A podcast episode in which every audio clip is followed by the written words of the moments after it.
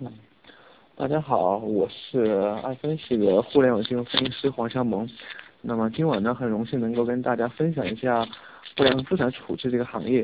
啊，那么这个行业现在是比较被受到关注。啊，那么首先我们来看一下为什么这个行业最近这么火呢？啊，首先其实是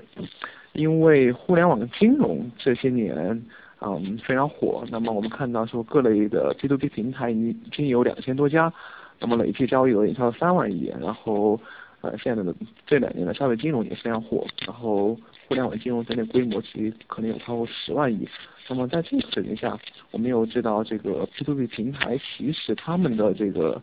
坏账率很高的。那么有些呃行业中提到说坏账率可能高达百分之十到二十。那么在这种情况下呢，嗯，必须就是有人最后来给他们收拾这个 EDP 这些坏账，把这些钱给催回来啊。那么呃，这是由于这样的一个行业的现状和背景的啊，产生了说这个催债这个行业也受到很多投资人和行业专家的一些关注。嗯，那么嗯，这个行业嗯，其实本身呃，给大家介绍一下啊。这个行业其实是非常古老的，啊，就是其实在互联网诞生以前，啊，这行业就存在了，啊，这行业本身它是，嗯，一个呃，最开始是银行呃处置坏账的这么一个过程，啊，那么大家知道我们其实国家有四大的 AMC，AMC 的意思就是说资产管理公司，Asset Management Company，啊，又包括什么像东方、信达、华融、长城。啊，这样的公司啊，那么国我们国家的法律是规定的，就是银行要坏账要出表的话，啊，是需要通过他们的，所以他们相当于是一个处置银行坏账的公司，啊，那么他们其实主要处置的坏账是那些有一定的呃抵押的一些贷款，比如说有厂房啊、有土地啊这些贷款。然后他们可以通过呃买到这些坏账之后，就去嗯运作这些土地和厂房，然后得到增值啊。那么大家可以看到了，呃过去十多年这个土地增值了很多倍啊。那么其实这些四大 AMC 在中间是获取很多收益的啊。那么除了他们以外呢，嗯这是全国性的，那么地方性的其实还有大概十八家的这个。地方性的资产不良资产处置公司，啊，他们的生意呃模式是也是跟这个呃全国性的是一样的，啊，那么除了他们这种国有以外呢，呃，其实全国还有那么啊数千家的这个催收公司，啊，这些催收公司就是民营的，啊，他们其实主要负责的是银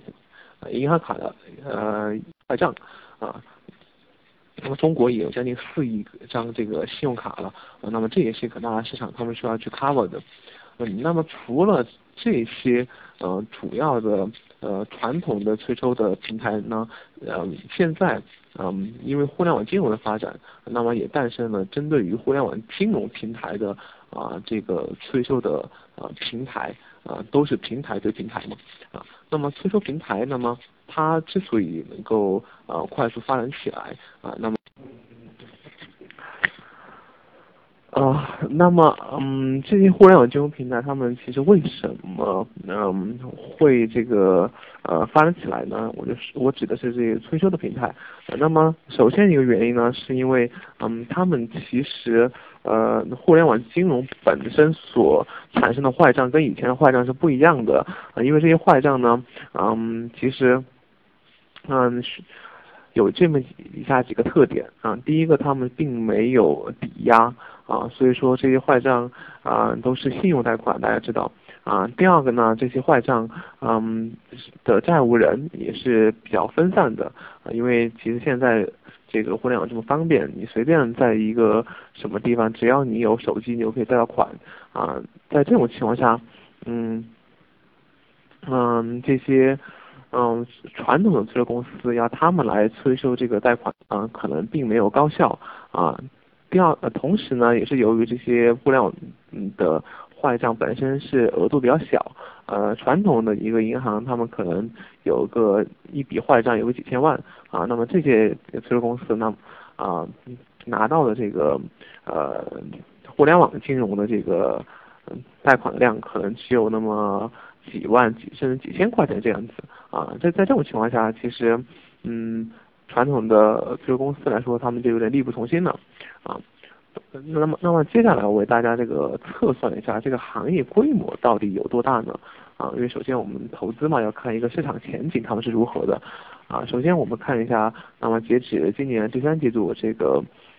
银监会公布的，现在我们的银行贷款余余额大概有一百零五万亿左右，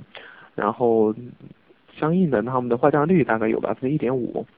然后同时我们呃企业的应收账款有十万亿。然后 P to P 和消费金融公司，他们的这个贷款余额有这么七千亿左右。那么如果说按他们的坏账率有百分之十到十五计算的话，啊，整体的这个坏嗯坏账的规模大概就是有五万亿。啊，那么可能大家会想了，这五万亿，呃，是不是都是这个互联网催收平台他们做的呢？其实可能 并不是这样子的。因为这里面有大量的银行的有抵押贷款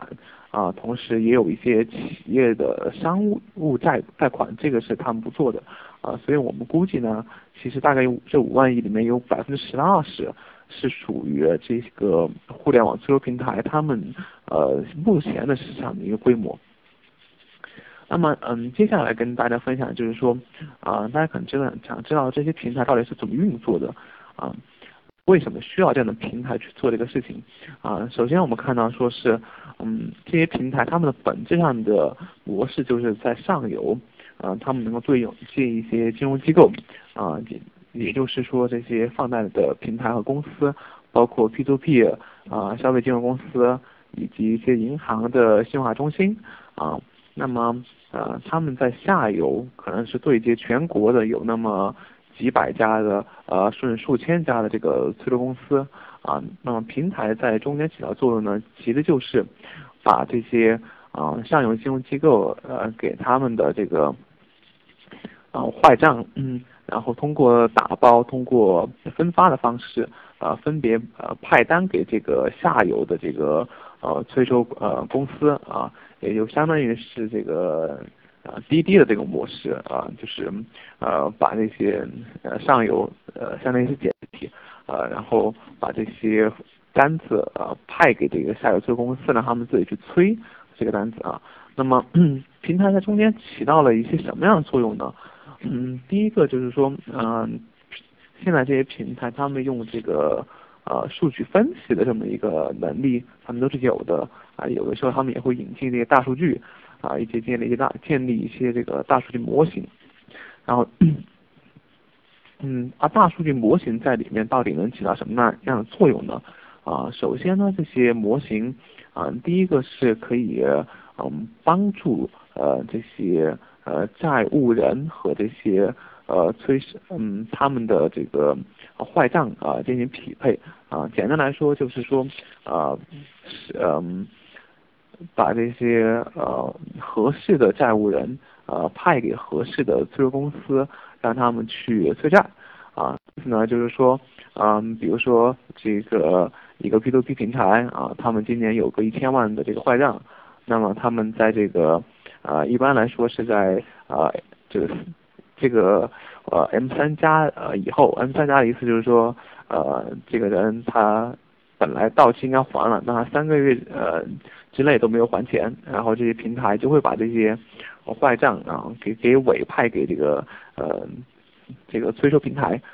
然后拿到这个催收平这个平催收平台拿到这些之后呢啊这一千万可能是全国各地那么大概有个呃几百人的这个呃债务人，他们拿到的这个他们欠的款加起来这么有了一千万啊，那么嗯。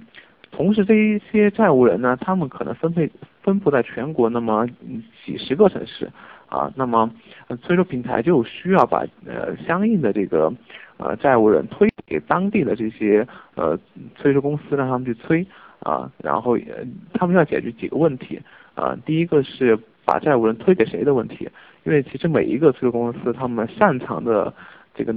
嗯。呃，催收的这个种类是不一样的，啊，比如说他们的有些催收公司擅长这个催这个消费金融类的资产，呃，有一些呢是擅长催这个啊 P to P 的啊，OK，啊，然后嗯，第二个呢，那他们要解决的是这个嗯催收催收公司嗯他们嗯需要去嗯呃把决定要推送给这个催收催收公司呃多少的这个债务啊，因为每个催收公司他们其实人数是不一样的啊，他们的催收能力是不一样的啊，所以这也是要看的嗯。然后最后大数据第二个能够帮助他们的就是，那么其实嗯。意思就是说，呃，催收平台通过他们积累的这个大数据的这个模型，一定程度上他们能够判断说，目前的这个呃催收的这个呃，我拿到一笔资产，那么它能够被催回的啊这个概率是多少？然后掌握了这个数字以后，他们可以嗯通过购买一部分的这个坏账，然后自己来催。啊，这样的方式来盈利啊，这个方式的前提就是他们要知道他们到底能摧毁呃某一笔坏账的多少的比例啊。那么前面就跟大家分享到这些，然后接下来呢，欢迎大家啊提问。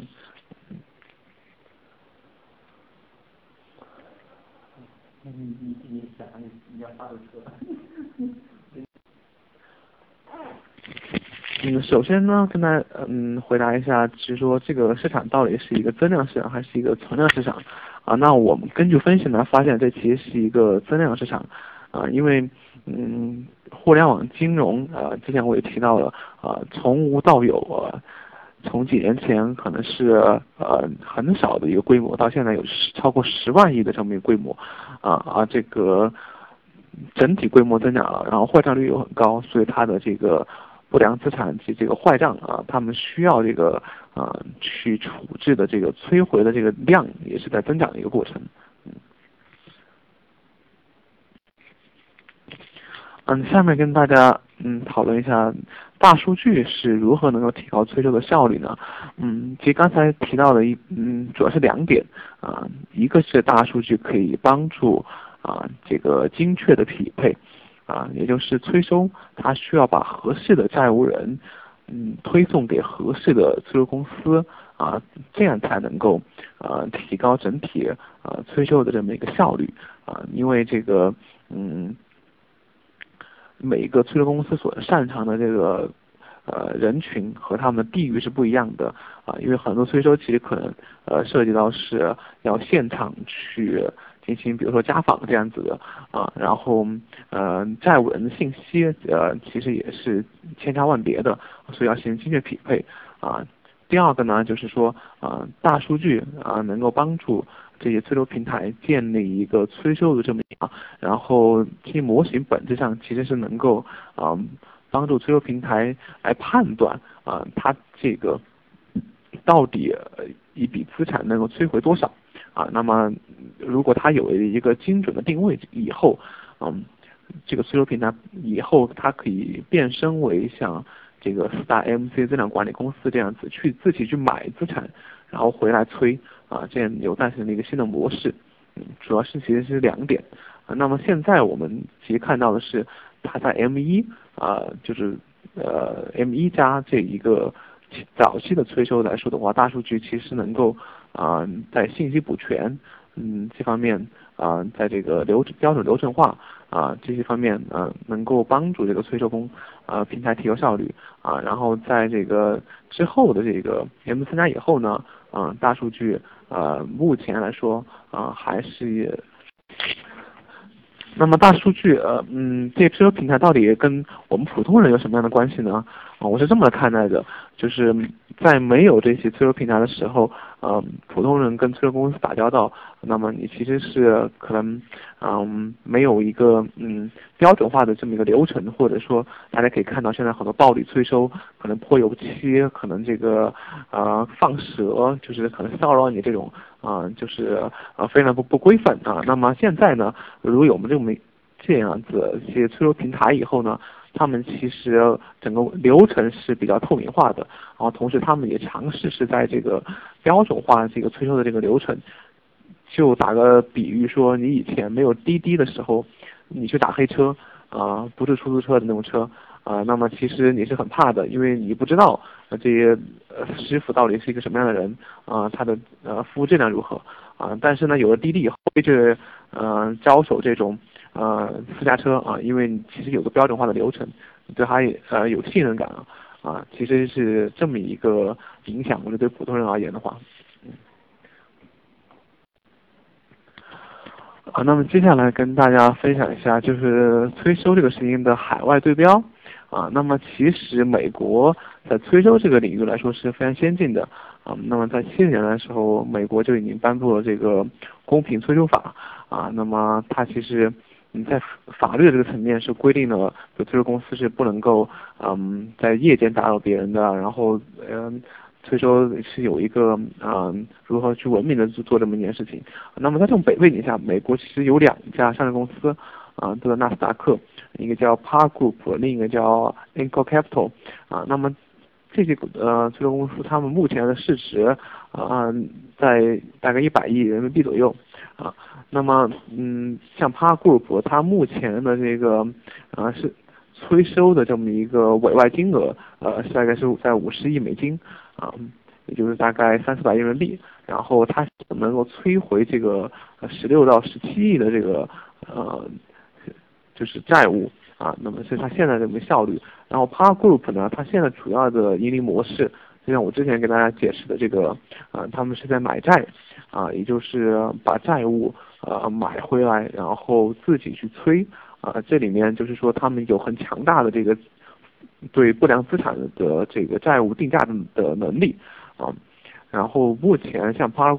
Group，它大概是有百分之。二十的这个债务都是他自己去买来，然后再催的啊，这个我们相信也是未来这个呃国内的催收平台以及催收公司啊会去做的这么一件事情啊，这是一个成熟的商业模式。嗯，接下来就跟大家分享一下为什么啊，我经过我们的分析啊，有一些理由会相信说目啊催收的平台在经过一定的这个积累以后，它有可能嗯。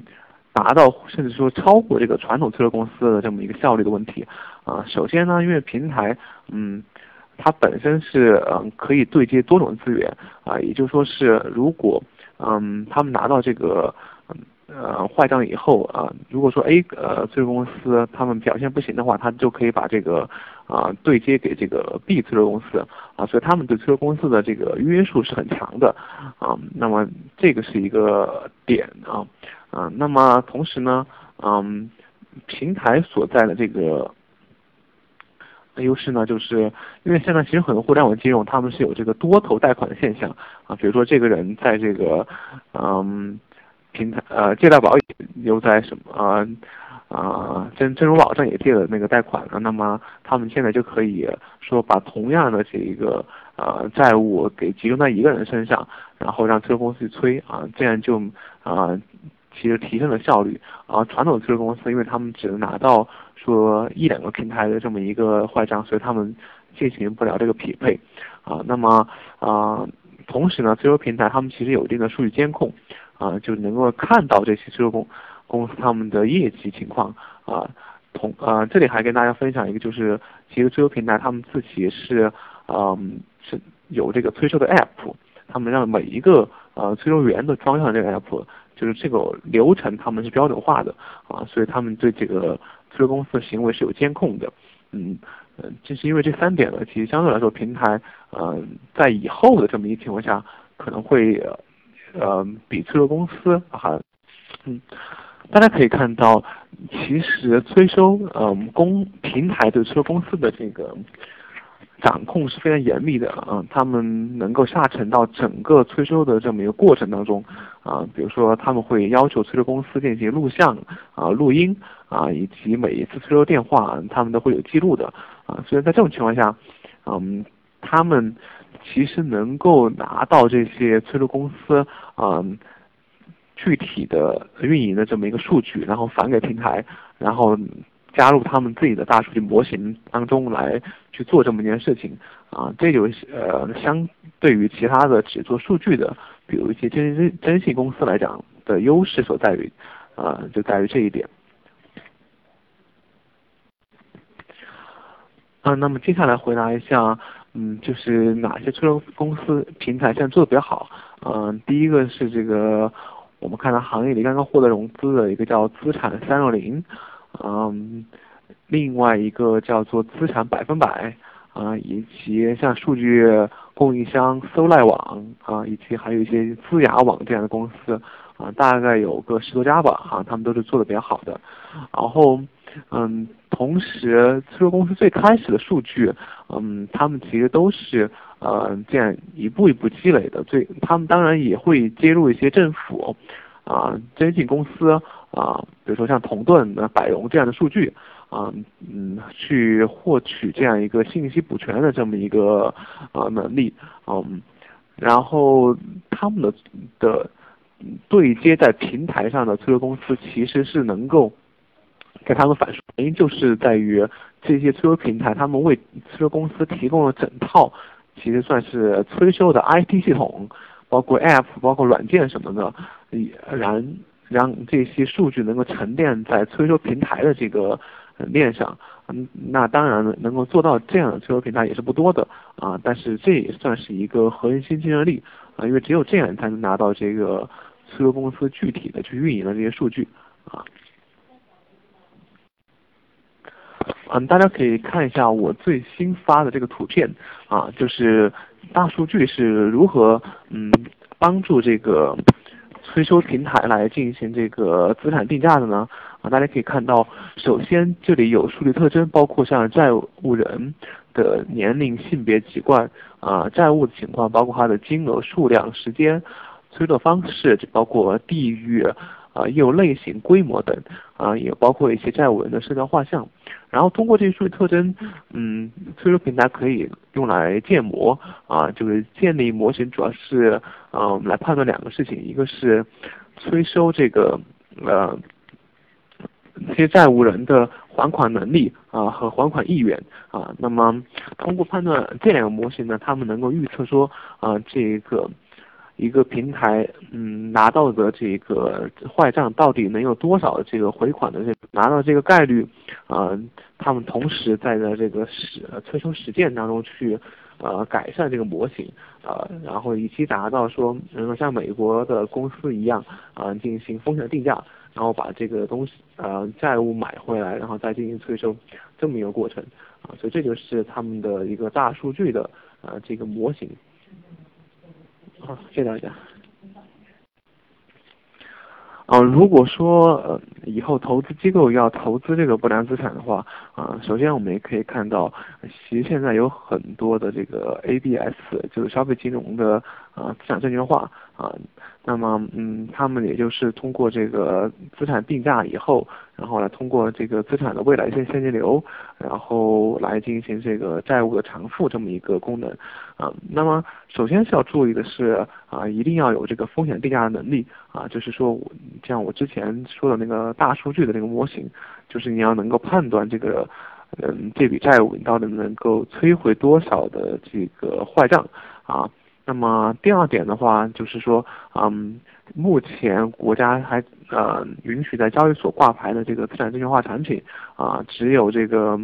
呃，大的一些公司，像京东、阿里啊、捷信啊这样子的，啊，所以就是说，啊，这个品牌背书啊，一定说选择一些大平台的资产证券化产品，啊，以及他们的啊可能不良发行的一些不良资产，啊，那么可能是有保障的，啊，就这两个点。啊，又发现了一个问题，想跟大家分享一下，嗯，就是关于这个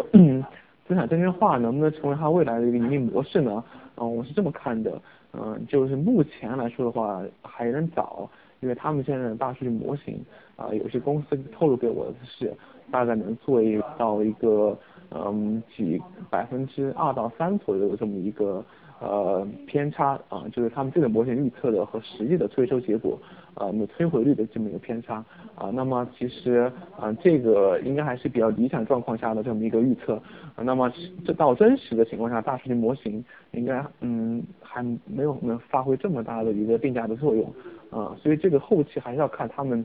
呃每个平台自身的大数据的实力啊。才能来做这件事情啊！当然，大家知道这个呃，发行资产证券化最重要的就是你的呃证券那个风险定价能力。其实也可以考虑，比如说像这个京东 ABS 云这些呃一样，然后在上面去接入什么律师啊啊资产评估公司啊什么的啊来做这么一个相当于是发行垃圾债、发行那个呃不良资产这么一个事情，可能是未来的一个方向啊，但是能做到这样的公司，我相信应该是不多的。呃，这个对这个呃大数据能力以及这个后期他们的呃，特别是大数据对于 M 三加以上呃这些比较难催的这些债务的一个作用，可能是个呃的他们的摧毁率的提升可能更重要一点啊。那么拭目以待了。嗯，现在的催收平台都声称自己用大数据平台这个模型来做。啊，主要用到的数据是，呃，社交的数据比较多，因为他们需要用这个社交的数据来补全这个债务人的这个信息，啊，比如说这个债务人张三，他在这个 A 平台是没有留他的自己的电话号码的，但是他在 B 平台肯定就留了，啊，所以他们通过需要爬虫啊，需要这样的一些数据的积累去补全信息，啊，同样，嗯，他们也会用一些什么政府。运营商呃和这些呃其他征信公司的这么一个数据啊，然后以此来这个嗯完善他们整个这个模型啊。